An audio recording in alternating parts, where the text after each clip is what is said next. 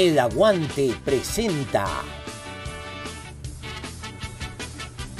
El canto del oro con la conducción de Juan Luis Fuensalida.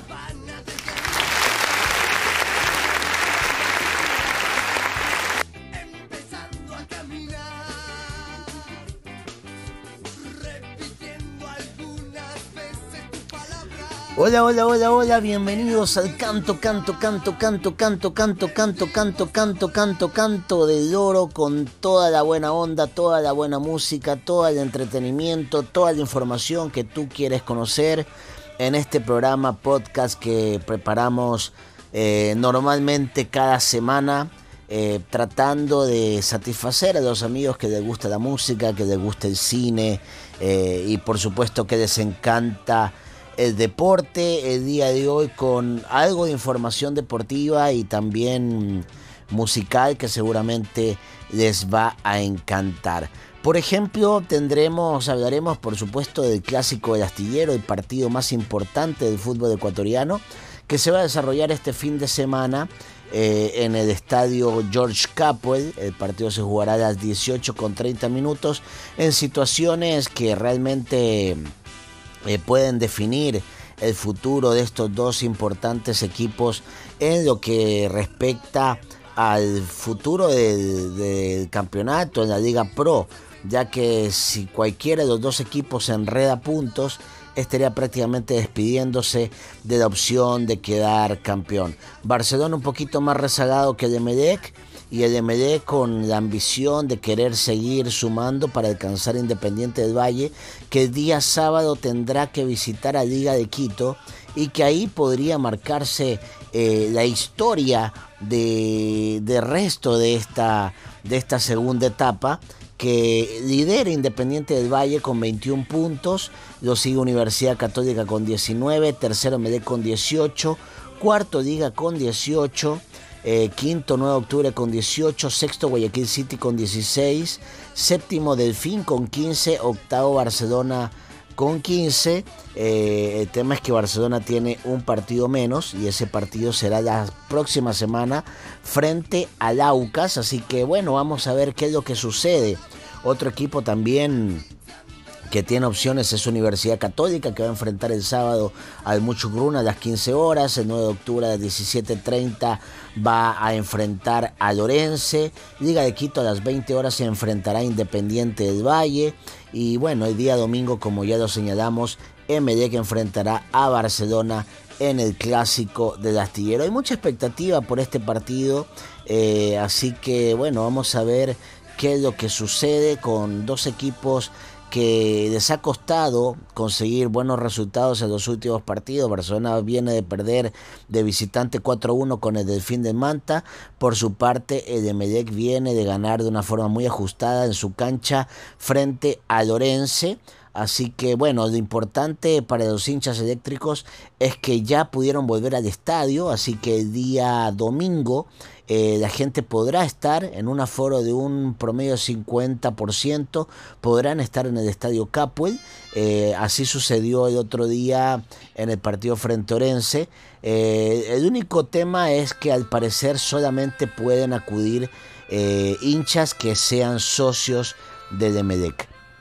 Así que hay una campaña importante para que los socios se pongan al día y puedan ir a este importante partido que seguramente eh, va a paralizar la ciudad. Un poco para que los amigos que les gusta el deporte este fin de semana sobre todo estén muy atentos.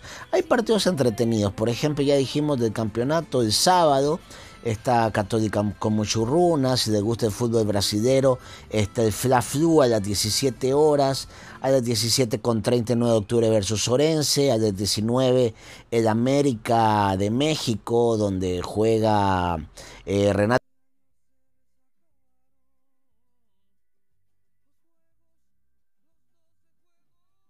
juega eh, Renato Ibarra eh, a las 20 con 10 Millonarios versus Junior de Barranquilla, a las 21 horas Chivas versus Cruz Azul, donde juega Brian el Cuco Angudo, jugador ecuatoriano. El día domingo eh, prepárense porque hay una agenda espectacular.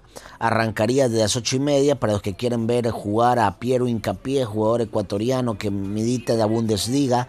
A las 8 con 30 minutos arrancará el partido del FC Con versus el Bayer Leverkusen en un partido eh, que lo denominan por la cercanía que tienen ambas ciudades eh, que se conectan por el río Ring eh, así que hay mucha expectativa de lo que pueda suceder en este lindo encuentro. A las 9.15 el derby español Barcelona versus Real Madrid. A las 10 y media el Manchester United versus el Liverpool.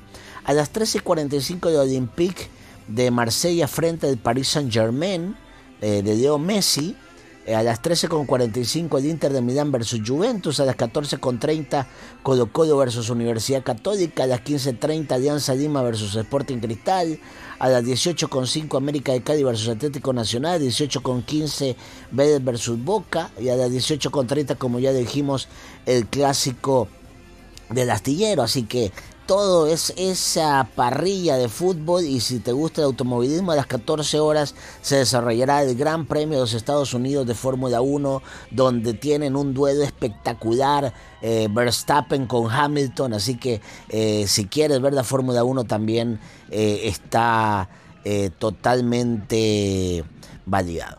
Pero en todo caso, esto es lo que va a pasar, esto es lo que va a suceder. El clásico de Astillero es un partido que apasiona. Eh, creo que Emelec y Barcelona, eh, como ya lo dije, no vienen bien. Sin embargo, los partidos entre ambos, me parece que Emelec está un poquito mejor, al menos en el último clásico de Astillero, Emelec se lo vio mejor. Eh, Emelec no va a contar con la presencia de su figura y su referente, que es Sebastián Rodríguez, pero vamos a ver si cómo lo reemplaza el técnico Ismael Rescalvo.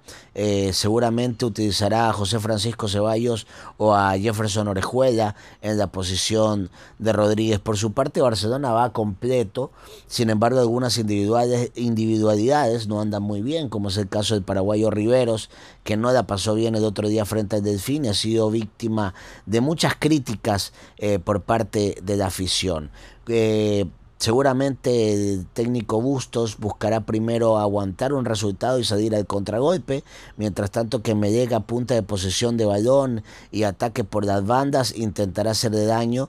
Vamos a ver si ya utiliza a Alejandro Cabeza en ofensiva junto a Facundo Barceló que es una de sus cartas ofensivas que también eh, le han hecho a Emelec. Barcelona por su parte a la espera de ver eh, con quién va a salir, eh, cómo va a plantear, normalmente juega con un solo delantero, que en este caso podría ser el jugador Mastriani, y atrás de él con Damián Díaz, Emanuel Martínez, Ángel Preciado, que pueden ser los abastecedores. Todo eso vamos a ver este fin de semana, este día domingo, en este clásico de astillero que seguramente moverá muchas pasiones. Por lo pronto, eh, como arrancamos con deporte, como arrancamos con fútbol, yo quiero que escuchen esta canción de Andrés Calamaro, que se dedica a un personaje que ya vamos a hablar de él. Me refiero a Diego Armando Maradona, quien esta semana eh, se recuerda el debut profesional de Diego Armando Maradona. Ya lo vamos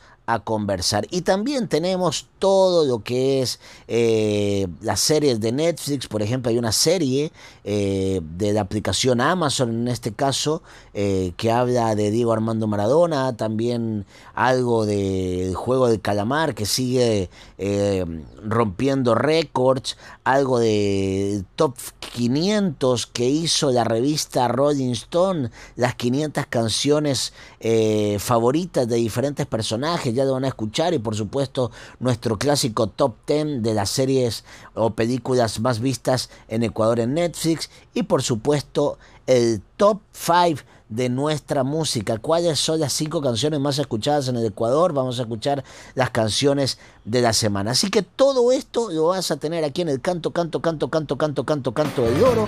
En este primer bloque vamos con este tema de Andrés Calamaro que habla de Diego Armando Maradona una persona cualquiera, es un hombre pegado una pelota de cuero, tiene el don celestial de tratar muy bien al balón, es un guerrero, es un ángel y se le ve en la sala las heridas es la Biblia junto al calefón.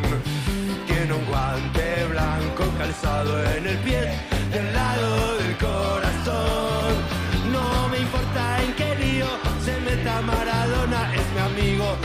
Una gran persona. El tel en el alma guardó la camiseta argentina que me regaló alguna vez. Diego Armando, estamos esperando que vuelvas. Siempre te vamos a querer por las alegrías que le das al pueblo y por tu arte. Eh, chiquira, chiquira,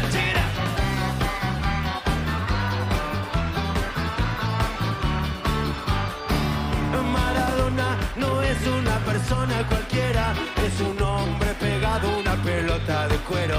Tiene el don celestial de tratar muy bien al balón.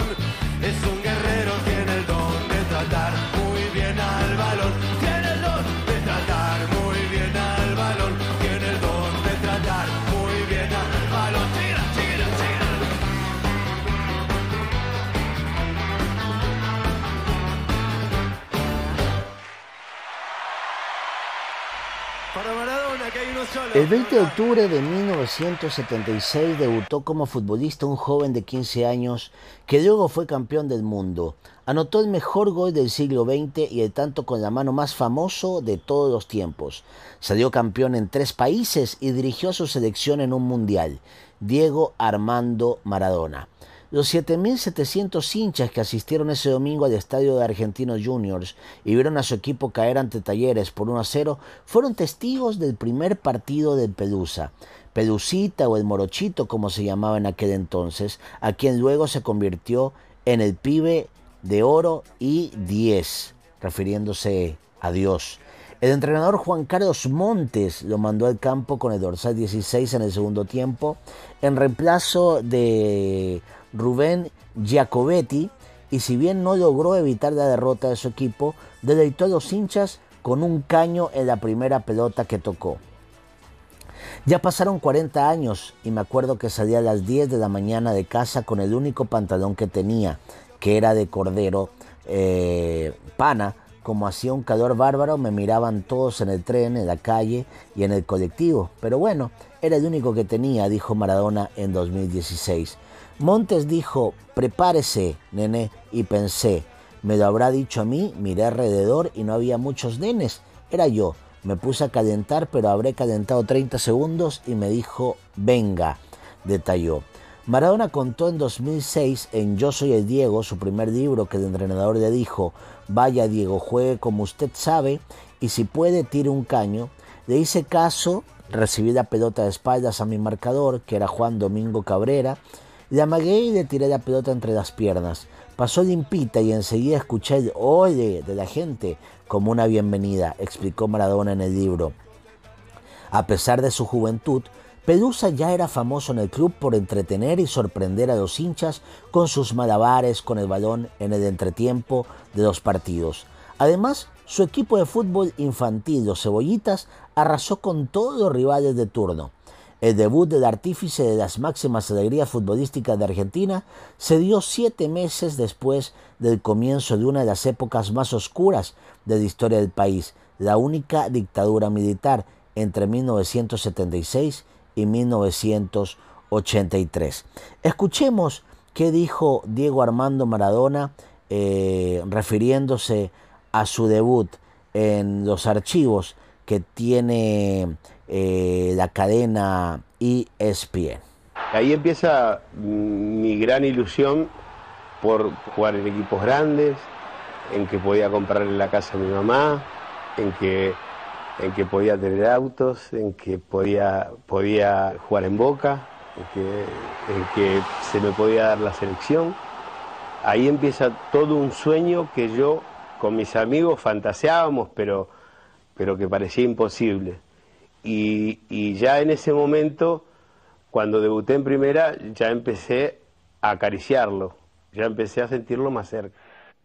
Y bueno, siguiendo este especial que estamos recordando el debut de Diego Armando Maradona, no podemos dejar de lado la gran expectativa que hay por el estreno de la serie Sueño Bendito en donde se cuenta la vida del astro argentino Diego Armando Maradona, el primer episodio que se va a estrenar próximamente, si no me equivoco, es el 29 de octubre del 2021. Eh, la serie sigue la vida del famoso futbolista argentino en diferentes etapas de su vida, comenzando por los inicios de su carrera en Villa Fiorito y en Argentino Juniors. Seguidamente narrará su etapa de gloria con la selección argentina en la Copa Mundial de México 86 y en su paso por el Nápoles. Luego la historia se centrará en su tormentosa etapa adulta, contando su homenaje en la Bombonera en 2001, su dirección técnica en el Mundial Sudáfrica 2010 y sus escándalos mediáticos, eh, finalizando en una segunda temporada donde se contará su vuelta de Argentina y posterior muerte.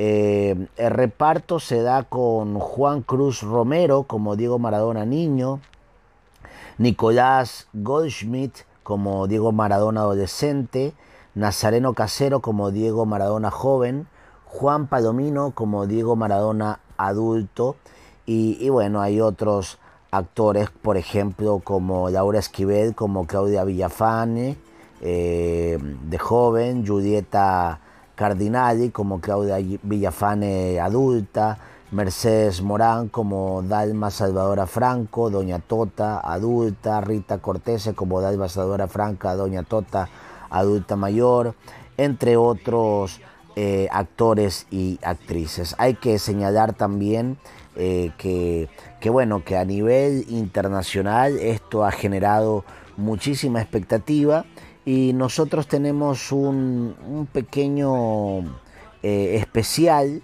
que hizo eh, la cadena AS TV, eh, que estuvo dentro de la serie de Diego Armando Maradona y conversó con los protagonistas de esta serie, en especial con los actores que interpretan a Diego Armando Maradona. Así que escuchemos un poco de lo que fue entrar a la serie de Diego Armando Maradona, Un sueño bendito. Primero, escuchemos algo del trailer eh, que ya anuncia un poco lo que va a ser la primera temporada y luego escuchemos lo que cuentan los protagonistas de esta serie. ¿Estás donde te mereces estar, Pelusa? estuviste con otra mujer? Hiciste algo que no tenías que hacer. Es el 10, es Maradona. Vos no vas a perder.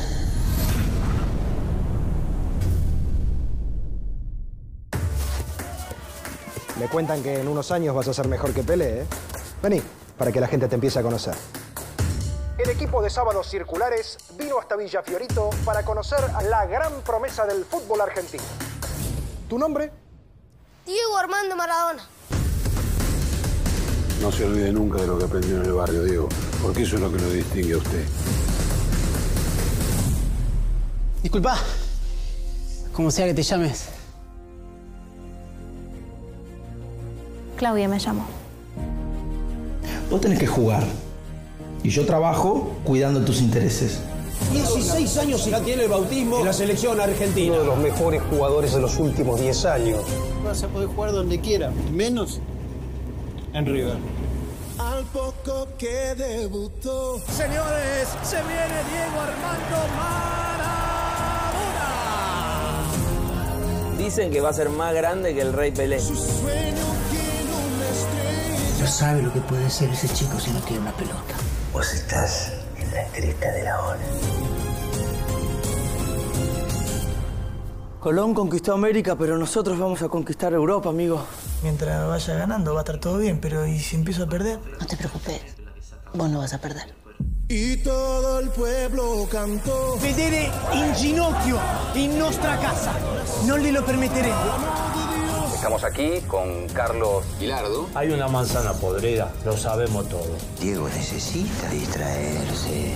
A vos te conviene más el Diego muerto que vivo, ¿no? Ojalá algún día pueda ser un buen padre, como vos. ¿Cuántos hijos de Diego va a haber por el mundo? ¿En serio que estoy en bancarrota? ¿Qué le pasa conmigo, Tota? ¿De verdad piensa que yo no lo cuidé a su hijo? Diego, ¿qué pasa? Diego, despertate. Lo que hace Diego lo hace él, no lo hacen los demás, lo hace él. Me acuerdo cuando usted era chiquito y era feliz, con la pelota en los pies y las patas en el barro. Rego del gloria este suelo.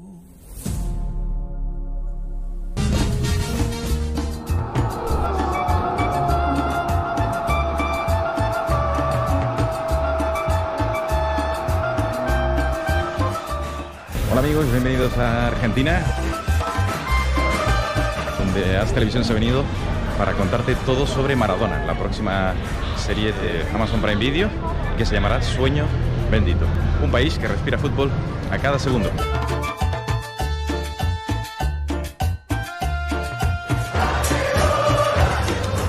Diego. ¿Qué tal, Diego? ¿Dónde sos? Esta es tu casa. Sí, la bombonera. Oh, con la 12. Ninguna duda.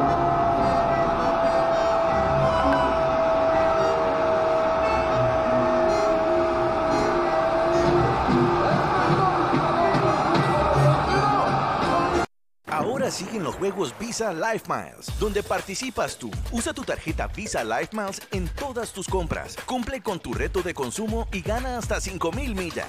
Medalla de oro gana 5000 millas. Medalla de plata gana 1000 millas. Medalla de bronce gana 500 millas. En sus marcas. ¡Listos! ¡Fuera!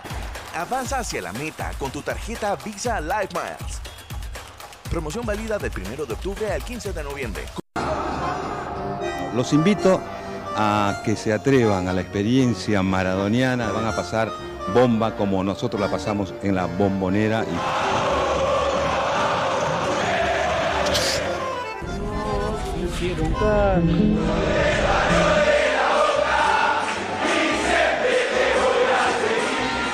Estamos en la casa de Maradona, en La Boca, donde está ubicada la, la legendaria bombonera que vibra cada partido de Boca Juniors.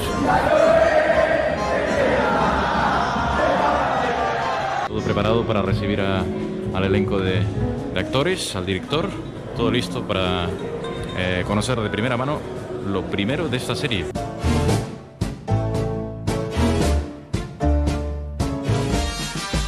Diego, ¿cómo andás? Todo bien. Ya respondes al nombre de Diego, ¿no? Y me da un poco de, me da un poco de, de calor. Diego, ¿cómo estás? ¿Cómo estás, Diego? Tímidamente podría darme vuelta. ¿Cómo se siente uno en la bombonera? Como en casa. ¿Te aguantan en casa? o- ¿Y este quién es? ¿Qué me pregunta esto este? Hasta que apareció esa foto, le digo, loco, ¿cuándo tengo que dar explicaciones a la gente, al sodero? Pará los postres, palomino, gritaba uno. Atravesando la experiencia de ser, por el espacio de un tiempo, Diego Armando Maradona, el más grande jugador de fútbol del mundo. 20 kilos tuve que aumentar, no soy un pibe. El gran desafío es introducirse e interpretar el concepto maradoniano, no ser un imitador de Maradona, entender el concepto, el pensamiento de Maradona, más allá de su... eh, que todo el mundo conoce, que es una etapa que a mí no me interesa, digamos. El gordo, el gordo, el gordo y el gordo. Y, y- y- y- y- eh, y creo que no es justo. Parece que Maradona es algo más que eh, eh, eh. Esencialmente Maradona es, es concepto, es convicción, es entrega. Un hombre que se enfrenta al poder me merece muchísimo respeto. El potrero, la viveza y esa pulsión por romper lo establecido, que me recuerda también a Mohamed Ali salvando la distancia, digamos, de- de- no solamente quedarse en los golpes o en la, en la gambeta, sino leer la realidad y plantarse frente a esa realidad. Intenta salir se prende fuego y, y cae y como el ave fénix resucita otra vez y todos estamos hablando de Maradona, ¿no? Porque todos somos hijos de Dios. Diría. ¿Cómo es esa relación de tu Maradona con Messi? ¿Qué es la relación que tienen los argentinos con Messi? Me- Messi ju- juega bien, ¡eh! grande Messi. Juega- Messi no hace un gol, ¡eh! porque es un boludo, porque es un pecho frío. Y solamente Maradona puede haber metido un gol con las manos y salir airoso, ¿viste? Y hacerse boludo y mirar y decir. es políticamente incorrecto, pero es Maradona. Messi no haría una cosa así. Pelé nunca hubiese hecho una cosa así. Es un, gran jugador de fútbol, es un genio del fútbol, pero no tiene la personalidad de Maradona, que no es cuestionable para nada.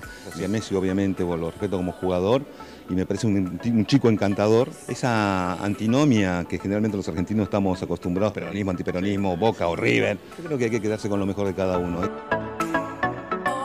¿Ves a casa hablando como Diego, con las mismas posturas que Diego? Eh, Mis amigos me dicen Diego, me me dicen Diego ya, mi familia cuando me, me- cuando me junto me dicen Diego, cosa que yo le digo cada tanto, che, soy Nico, vengo del teatro y de la danza, entonces tenía un cuerpo un poco más estilizado. O agrandé bastante mis muslos, que tienen que ver con los hombros atrás y algunos, algunos movimientos de cabeza y, y algunos gestos que...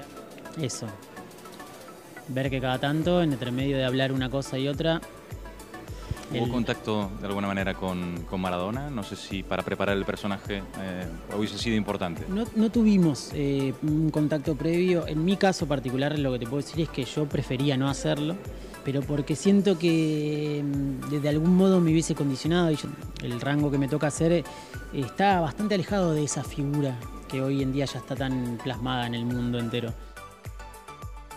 Eh, Maradona es un personaje muy rico, es un personaje que, que tiene muchísimo para, para actuar. O, sí estamos haciendo un entrenamiento muy interesante, ahora prácticamente soy zurdo, puedo, puedo jugar de, eh, con la izquierda, puedo, puedo pegarle, puedo, puedo cobrar un, un tiro libre, es, es mucho lo que he avanzado. Para los futboleros, eh, ¿qué, qué tipo de gambeta has estudiado? eh, el enganche para adentro, o para, pero el enganche para adentro era su, su- su marca por ahí más, eh, más conocida, pero en realidad es, es indescifrable, inclusive hasta cuando, cuando cobra los, ti- los tiros libres, no siempre los ejecuta igual, no siempre le pega igual.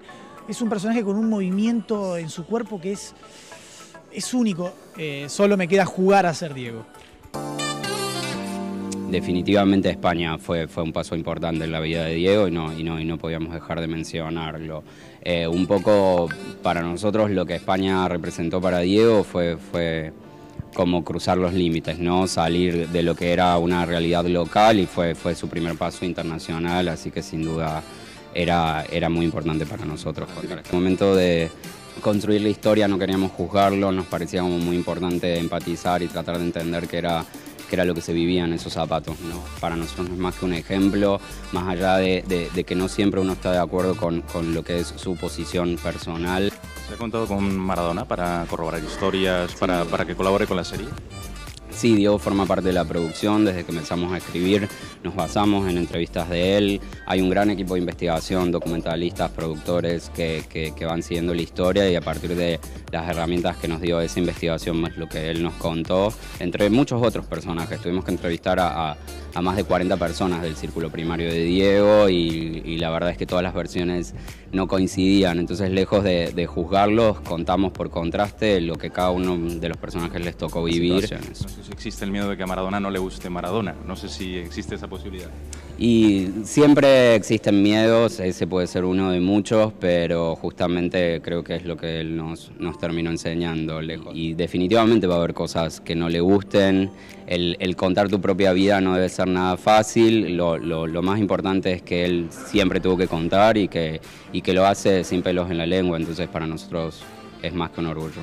Para Diego nada fue fácil, entonces eh, eh, evitar aquellos momentos en los que mordió el suelo sería, sería una hipocresía y estamos muy lejos de esa versión. La verdad es que es mucho más lo que no se conoce y mucho más el lado oscuro que lo que pueden llegar a ser los, los logros deportivos. No dejamos de estar hablando de, de una persona, un padre, un hijo, este, un hermano, un amigo. Sí, era imposible imitar a Diego jugando al fútbol, así que qué más queremos que, que ver al mismo Diego jugando. Así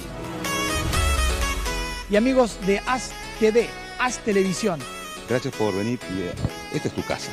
Hola, bueno, quiero mandarle un saludo a todos los espectadores de AS. aquí les habla Nazareno Casero, uno de los Diegos. Soy Nicolás Goldschmidt, interpreto a Maradona joven. Les mando un beso grande, disfruten de Maradona, sueño bendito. Maradona, sueño bendito. Muchísimas gracias. Maradona, presidente.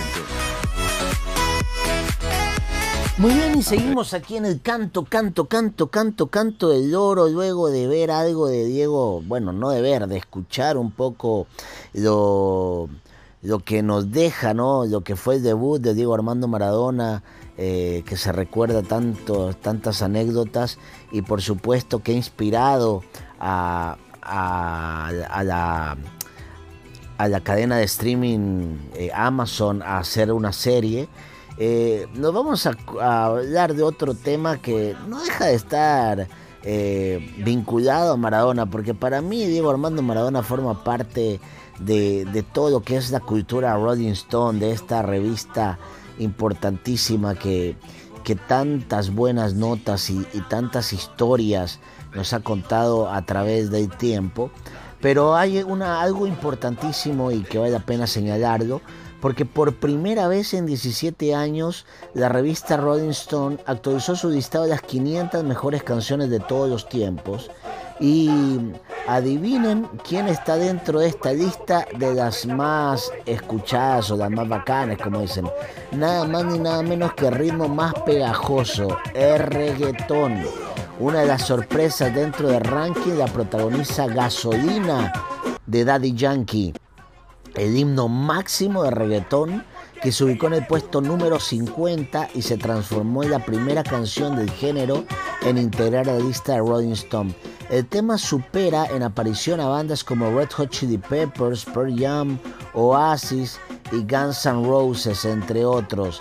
Además, Bad Bunny logró incluir dos de sus composiciones, Zafaera en el puesto 329 y I Like It junto a Joe Balvin y Cardi B en el lugar 384. Los otros latinos presentes son Selena Quintanilla con Amor Prohibido en la 405 y Celia Cruz con La Vida es un Carnaval. Así que bueno, eh, importante señalar esto. Respect, el tema estrenado por Aretha Franklin en 1967, ocupa el primer lugar de ranking reemplazando a Like a Rolling Stone de Bob Dylan que encabezaba la lista publicada en 2004. Ahora este tema se ubica en el puesto número 4. En el segundo lugar se encuentra el Fight the Power del grupo de hip hop Public Enemy y en el tercero A Change Is Gonna Come de Sam Cooke. Las cinco posiciones del top 10 la completan Smell Like Teen Spirit de Nirvana, What's Going On de Marvin Gaye, Strawberry Fields Forever de The Beatles, Get Our Freak on the Miss It y Elliot, Dream de Fleetwood Mac y Hey Ya de Outkast. ¿Qué les parece? Así que ahí tenemos eh, las cinco posiciones o bueno, la, las canciones más escuchadas de estas 500 que la lista de Rolling Stone eh, hizo mediante una encuesta. Así que ahí tenemos esta información.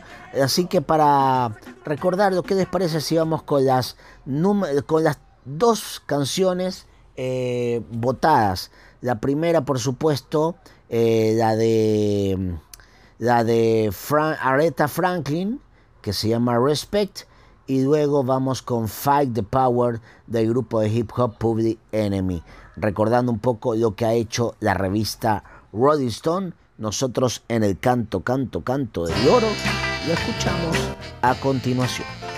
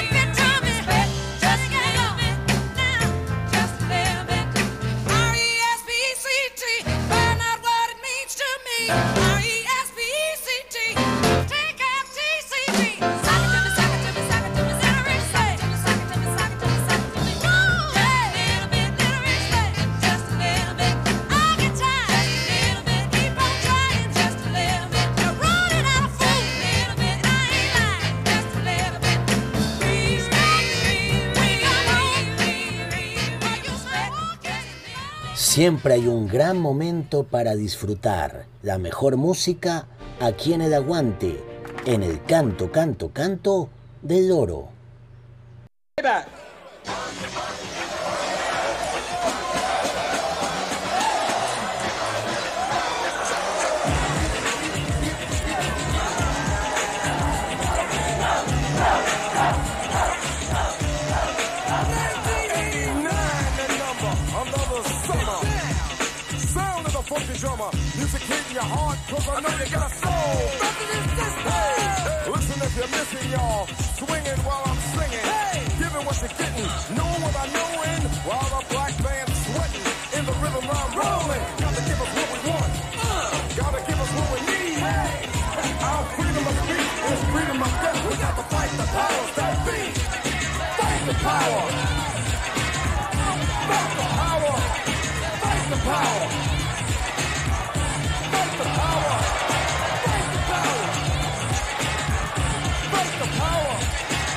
Not the north We got the fire the power that be How the rhythm find a bounce for tell the tale across the side to feel your mind now that to realize the parts across We got the pulse itself make it hot on the horn is the start of work of a revolutionize make a thing something strange People be free all the same, no one else to say cause we don't know the game. What we need is awareness. We can't get careless. You say, what is this? Our beloved, let's get down to business. Mental self-defense of fitness. Don't let the show. You got to call the person know to make everybody see. In order to fight the powers that be. Fight the power. Fight the power. Fight the power. Fight the power. Fight the power. Fight the power. Fight the power. We got to fight the power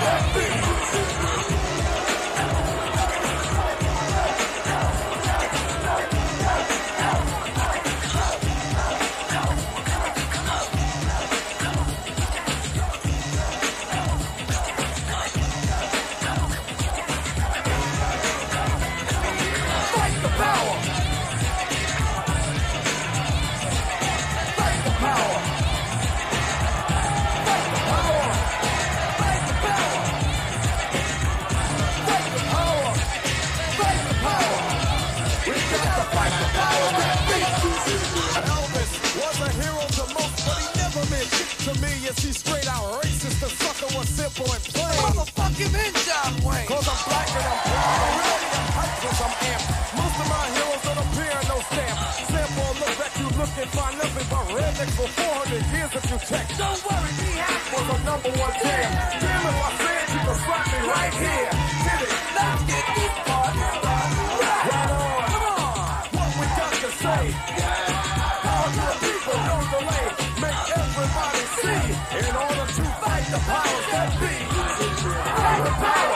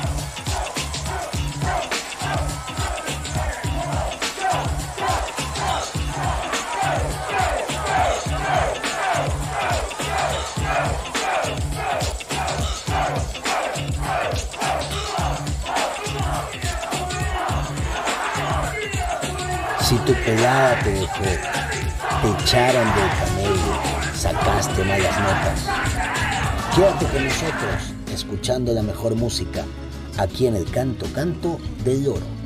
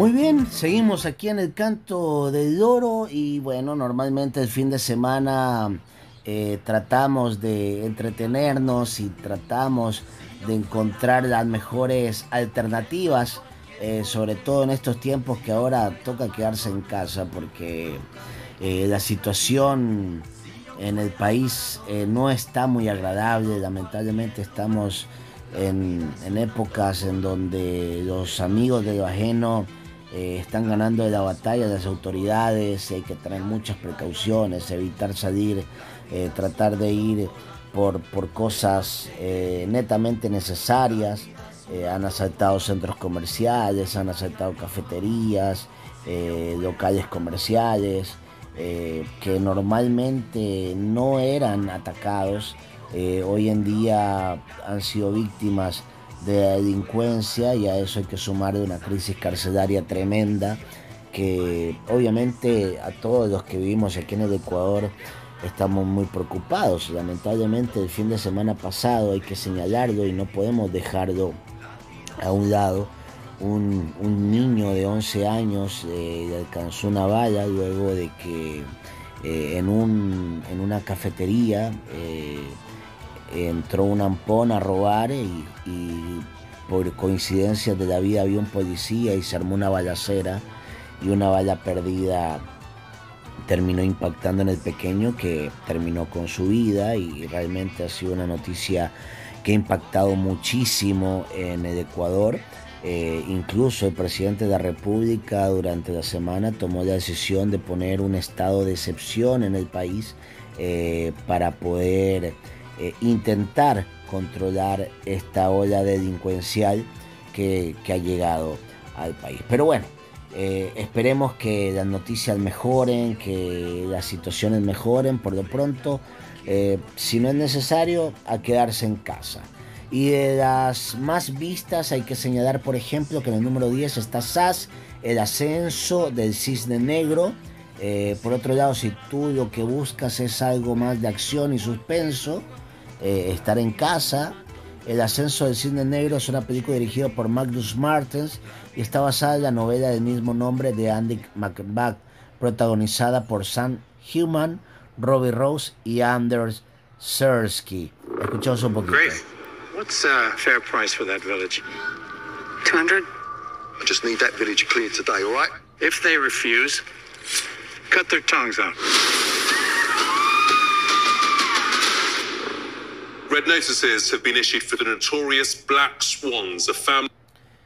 En el número 9 continúa la historia de Yo Soy Betty la Fea. Después de varias semanas ausente, regresa esta divertida telenovela colombiana que es muy popular en América Latina eh, y han hecho un remake de la misma con Angélica Valle y Jaime Camil.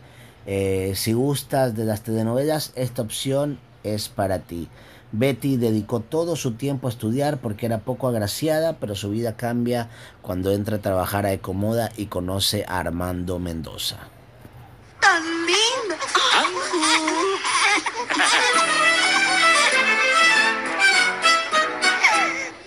Betty, no me molestes Se dice que yo tengo unos ojos soñadores, además otros primores que producen sensación. A los que dicen que soy chueca no me han visto en camisón. Los hombres de mí critican la voz, el modo de andar. Correcto, en el número 8 está la serie Chicas Buenas. Esta es una serie de drama que consta de cuatro temporadas y es protagonizada por Christina Hendricks y Rita Mae Whitman. Tres madres planean el asalto a un supermercado para acabar con sus problemas económicos y hacerse independientes. Una mezcla entre comedia y suspenso que seguro te gustará.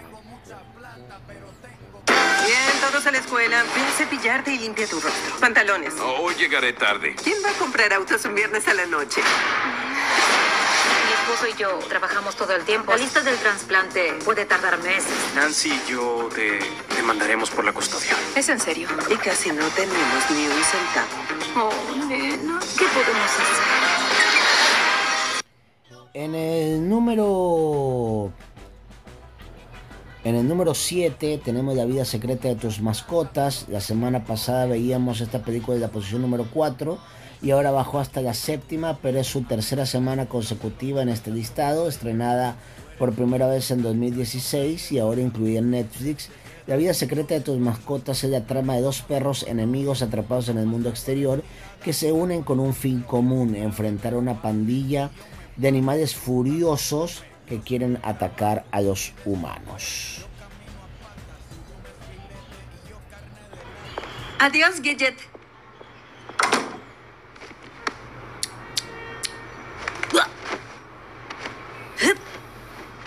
Hola, Max. Hola, Gidget. ¿Tienes planes para hoy? Eh, sí, muchas, muchas cosas importantes, Gidget. Tengo muchos planes. Me sentaré aquí a esperar a que Katie vuelva. Ah, eso se oye emocionante. Bueno, mejor no te interrumpo. Yo también tengo un día muy ocupado. Aquí tienes. Hasta luego, Chloe.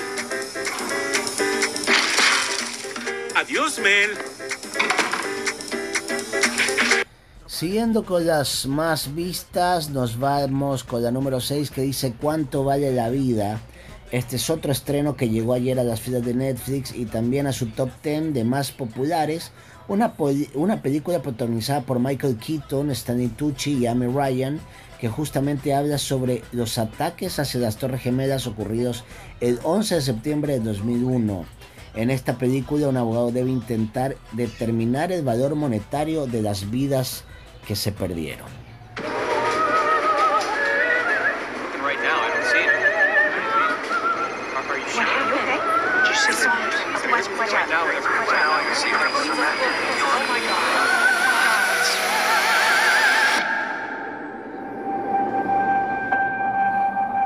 The shock from the attacks in New York and D.C. reverberate across the entire nation.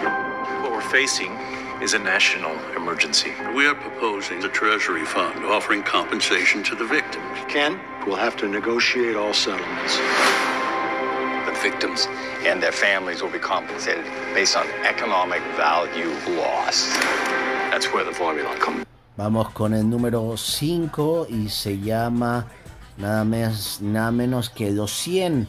Esta serie de 7 temporadas se agrega a nuestra lista de ciencia ficción.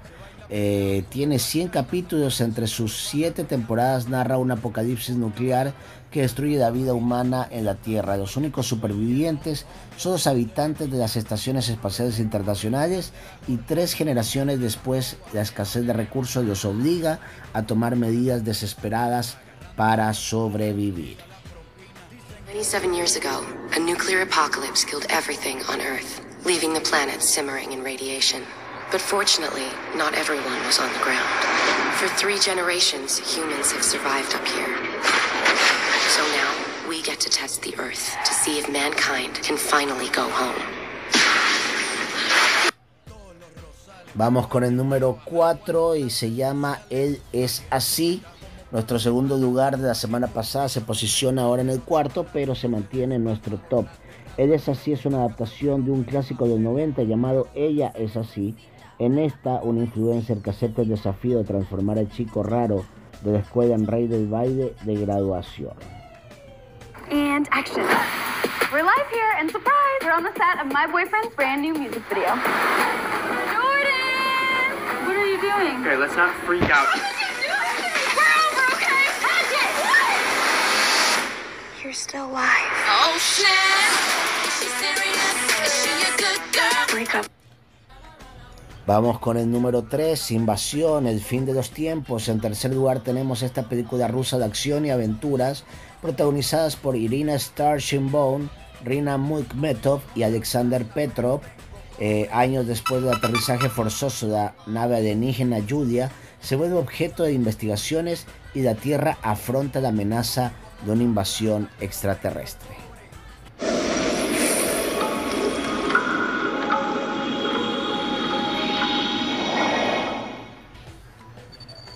Deben evacuar sus hogares. Preparen los equipos de flotación que estén a su alcance. Por favor, Vamos con la número 2. Más allá de la fiesta, una comedia romántica protagonizada por la estrella de la serie Victorious, Victoria Justice, llega al segundo lugar de nuestro top. Justice también está acompañada en el elenco por Midori Francis y Robin Scott. La película va de la vida de Casey, que es pura fiesta, hasta que muere en un accidente ridículo. Ahora, para llegar al más allá, deberá arreglar lo que dejó inconcluso acá en la Tierra. Se me ocurre una idea muy loca. En vez de salir por tu cumpleaños, ¿y si nos quedamos? No, no nos quedaremos. A mí también me gusta pasarla bien. Creo que hay más en la vida que estar de fiesta. ¡Vamos!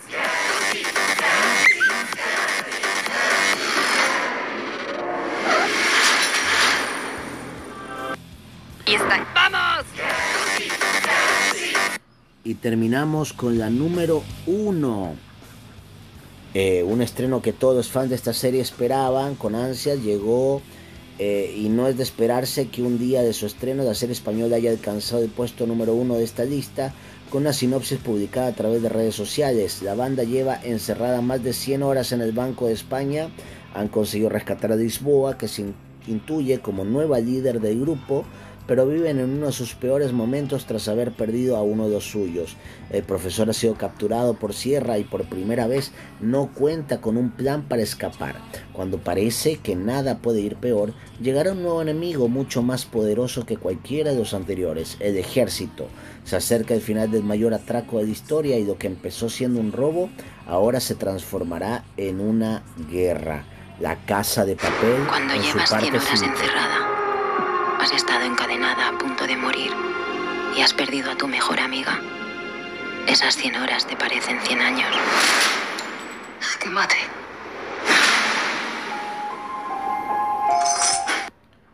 Y así amigos, hemos completado el top 10 de lo más visto eh, en esta semana en la plataforma Netflix.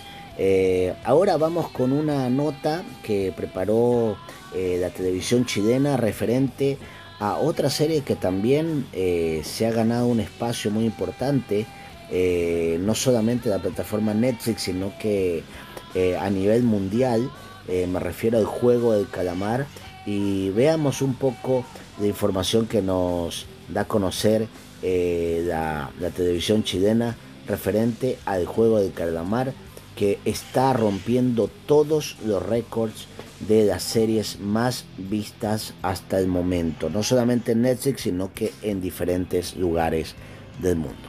Escuchemos. Cura con seguidores en todas partes del mundo. Vine hoy para jugar el juego del calamar, que se inspiró en el programa de televisión El juego del calamar, y espero ganar. Dice un competidor en juegos organizados por el Centro Cultural Coreano en Abu Dhabi, mientras aquí en Santiago muchos también disfrutan con la serie. Parte un poco lento, pero ya cuando empiezan los juegos sí se pone interesante y como que uno queda pegado al tiro. ¿No es muy violenta? Sí, eh, buen punto ese. ¿Cómo cuánta gente muere en una serie así? En el primer capítulo mueren 147. Mucha muerte, pero es buena. Sí, la serie es violenta, pero ya hemos visto violencia en televisión, dirán algunos. Terminator 1, 2 y 3, eh, toda la ciencia ficción finalmente. Y evidentemente ahí siento que, que los cuidadores o los padres tienen un rol muy importante que jugar. Niños en Singapur practican uno de los seis juegos de la serie, el luz roja, luz verde. No mueren, claro, como sí ocurre mucho con los participantes en la serie, que está rompiendo todos los récords a nivel mundial. Muestra la escena con la sangre y todo, entonces uno igual queda pegado así como por el morbo también. ¿Y cuál efecto mariposa al movimiento de esta serie en el mundo repercute en esta pequeña distribuidora de calzado en Providencia?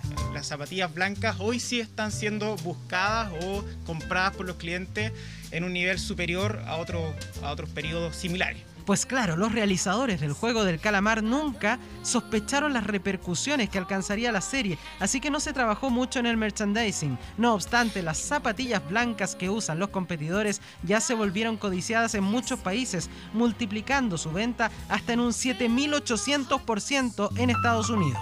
En un octubre se venden cuatro a la semana y ahora se han vendido el doble. Y ni hablar del idioma, el coreano. La mayoría de la gente quiere aprender el idioma coreano y quiere visitar Corea. O en Estados Unidos, donde son realmente muy, muy malos para los subtítulos. Lo ha provocado el juego del calamar, nueve capítulos con una historia bastante simple en líneas generales. Un grupo de cerca de 400 personas que son aceptan voluntariamente participar eh, de un juego que pareciera ser un juego infantil, pero cuando llegan se dan cuenta que las pruebas que tienen que superar son fatales si es que las fallan. Y quien gana obtiene un premio nada menos que de 39 millones de dólares o en moneda local surcoreana unos 45.600 millones de wones. Son muchos wones. Igual que quienes siguen la serie, 111 millones de usuarios, cantidad que en poco menos de un mes ya supera cualquier lanzamiento que antes haya hecho Netflix. ¿Se puede ver a cualquier edad o tiene como algo...? No, yo creo que mayores de 16. ¿Tú tienes hijos o no? Sí, una niña de 8. También anda con el pero es más como chistoso para ella. Ahora, para ser muy rigurosos, la contabilización de Netflix corresponde a todos sus clientes que han visto al menos dos minutos de la serie. Puede que alguien al tercer minuto no haya querido ver más de algo tan lleno de muertes, pero igual pasó a ser parte de la historia. Muy violenta. Pero al final el mundo es una violencia.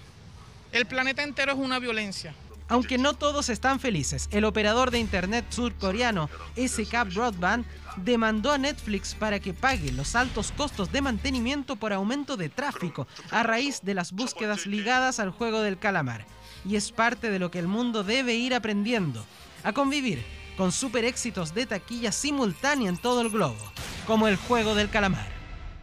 Y bien amigos, seguimos aquí en el Canto del Oro y antes de despedirnos es importante que los amigos escuchen a la doctora India Pérez, eh, quien maneja todo el área de infectología de un hospital en Chile y fue entrevistada por el periodista Pedro Carcuro y hablaba sobre eh, cómo se está manejando el COVID en la actualidad, eh, qué significa mantener los distanciamientos, qué significa seguir protegiéndose con las mascarillas, qué, clase de enfermedad o qué clase de virus eh, con cuál clase de virus vamos a tener que convivir. Bueno, todo eso es muy importante, así que escuchemos esta entrevista con la doctora Pérez de Infectología de Hospital de Santiago.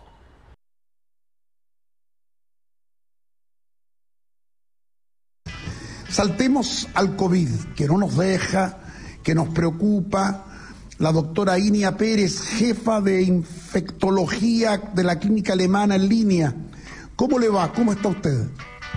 Hola, buenas tardes, Pedro. Doctora, em, uno todos los días aprende un nuevo concepto con esto del COVID. Claro que va aprendiendo porque lee y se informa y es conversación también diaria, cotidiana.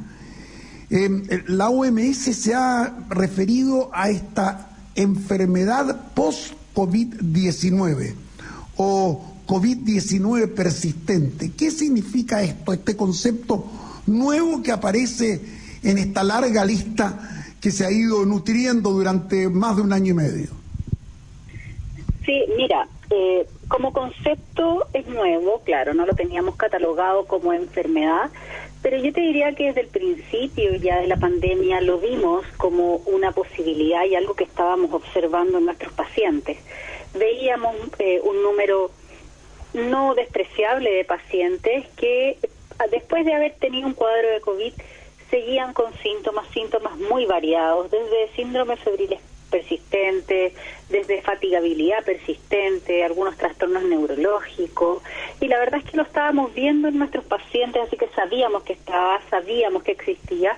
Lo que pasa es que no, no tenía como nombre, podríamos decir, y ahora la OMS ya lo catalogó como este COVID persistente, eh, que tú muy bien decías, y eh, podemos ahora como nombrarlo de esta forma.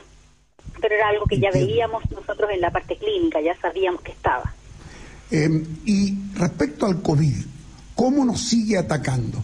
Se puede, yo, he escuchado a algunos médicos, eh, eh, Inia, hablar de que estamos pasando de la pandemia a la endemia, es decir, estamos bajando un escalón en la intensidad. Eh, ¿Podemos asumir esto con cierta confianza o es prematuro hablar de este concepto en este momento?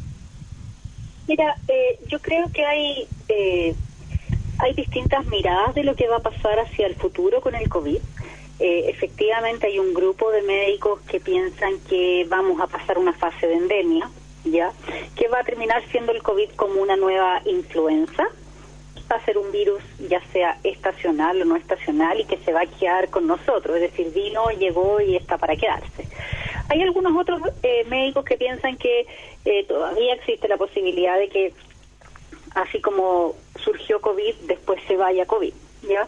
Eh, no sabemos mucho qué va a pasar, pero, pero sí sabemos ya que la circulación viral, gracias a las medidas que se han tomado, las vacunas ha bajado pero van a seguir habiendo casos y probablemente van a estar mucho más tiempo con nosotros. Y eso sí nos lleva a una etapa ya más de endemia. Eso también es porque nuestra población ya hay un porcentaje mayor que tiene inmunidad, tanto ya sea por vacunas o por infección activa.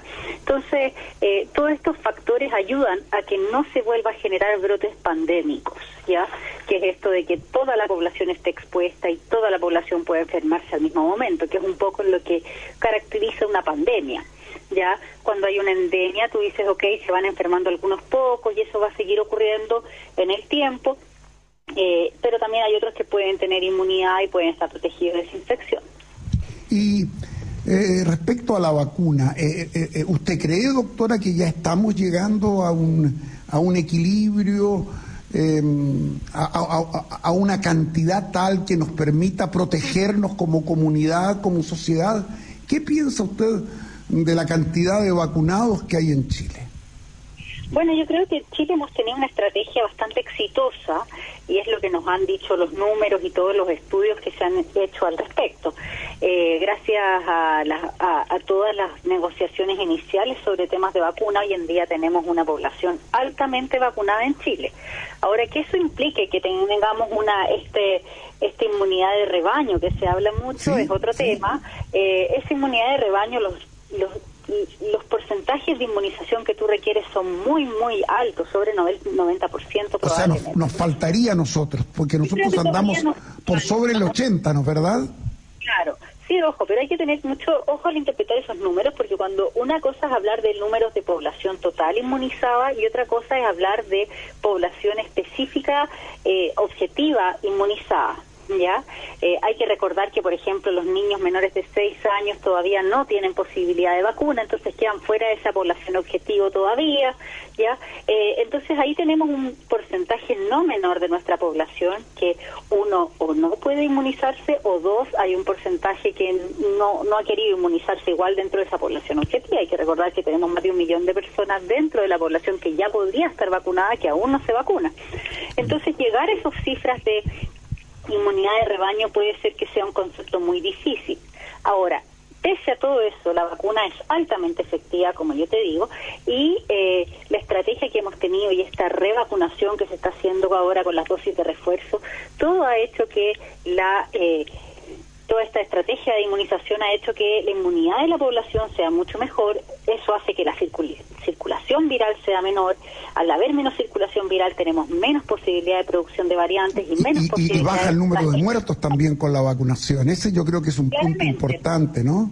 Claramente, la vacuna, como lo hemos dicho muchas veces, bueno, obviamente una de las cosas que queremos lograr con la vacuna es prevenir la infección, pero aunque no logremos prevenir la infección, lo más importante es que logra disminuir las hospitalizaciones, las estadías en UCI y la muerte por, por el COVID. Así que tiene unas ventajas más allá de solamente decir si previene la infección o no. Doctora Inia Pérez, gentil por atendernos. Em, ojalá que las noticias sean halagüeñas de aquí hasta el fin de año y que en el próximo 2022 estemos frente a una endemia y no frente a una pandemia. Gracias por habernos atendido aquí en el Rompecabezas.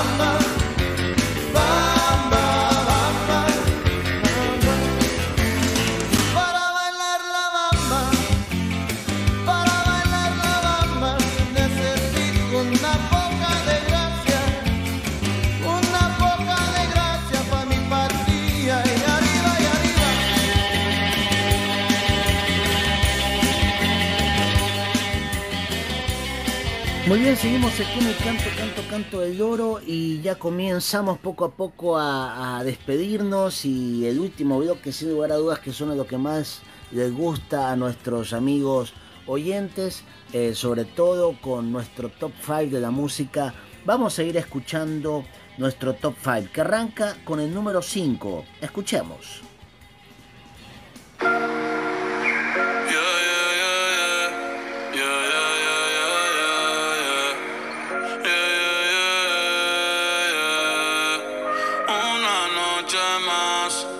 e copas de más.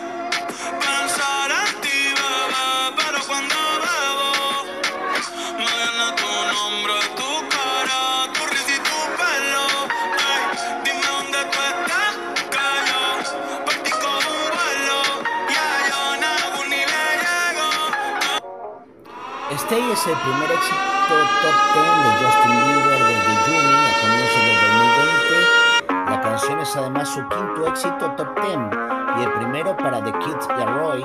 El éxito viral consiguió 735 mil streams y un millón en radio esta semana.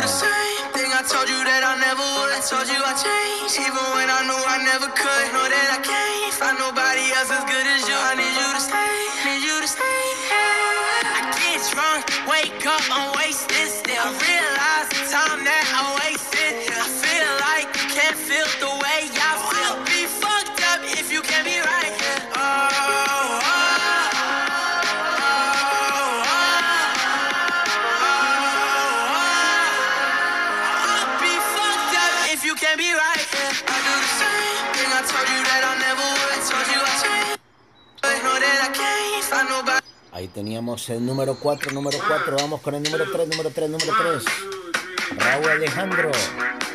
Todo de ti. El número 3, número 3, número 3, número 3, número 3. Canto, canto, canto de lloro.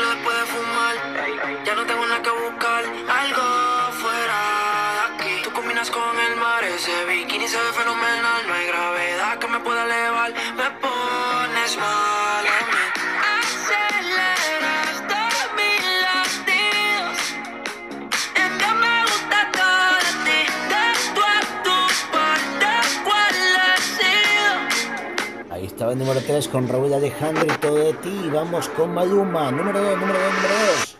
Sobrio. Quiero aprovechar, ya que estoy tomado, para poder decirte toda la cosa que me he guardado. Sé que no son horas de llamar, pero te vi en línea. Y solo quería confirmar si aún eras mi niña lo siento. Es que sabe que me cuesta decir lo que siento. Pero un borracho no miente, bebé, me arrepiento. En serio, va a pedir perdón. Tengo que estar ebrio, ya que sobrio no me da.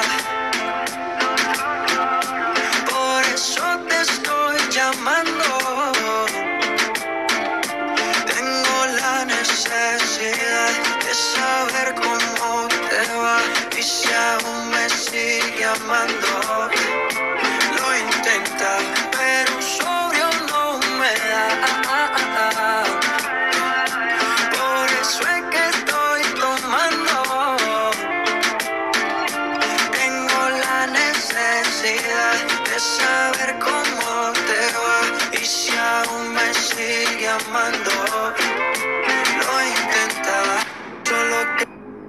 Teníamos Sobrio de Maluma en el número 2 y vamos con el número 1, número 1, número 1, no número 1.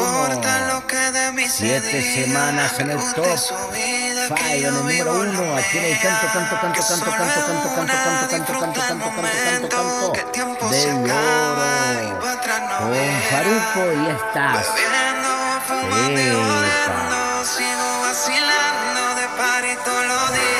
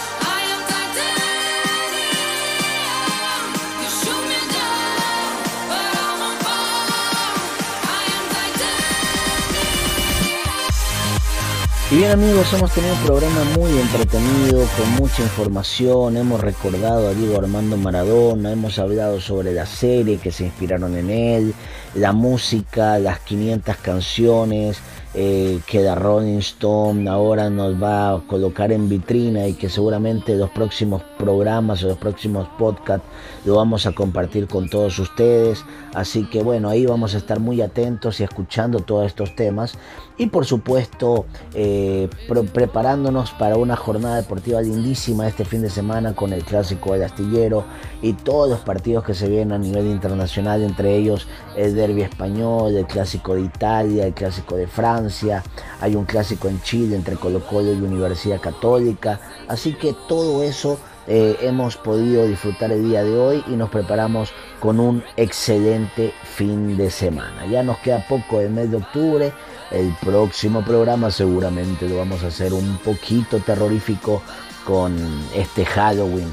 Seguramente recordaremos esas películas que eran de mucho miedo, como aquellas pesadillas de Freddy Krueger, como ese martes 13 eh, de Jason, o oyéndonos un poquito más acá con Saul, o, o todas estas nuevas series y películas de terror que, que tanto le gusta a la gente. A mí personalmente no me gustan las historias de terror, pero, pero bueno, estoy seguro que a la gente le encantará compartir todo eso y escuchar canciones de estas inspiradas en los Halloweens. Así que bueno, con esto me despido, soy Juan Luis Fonsedía, no se olviden seguirnos en nuestras redes sociales, en El Aguante y escuchar por supuesto y suscribirse a nuestro podcast de Spotify, El Aguante. Así que les mando un abrazo, espero que estén muy bien, a cuidarse, a protegerse, estar muy atentos en la calle porque andan los amigos del ajeno que da miedo. Así que bueno, les mando un abrazo y que tengan una excelente semana. Chao, chao.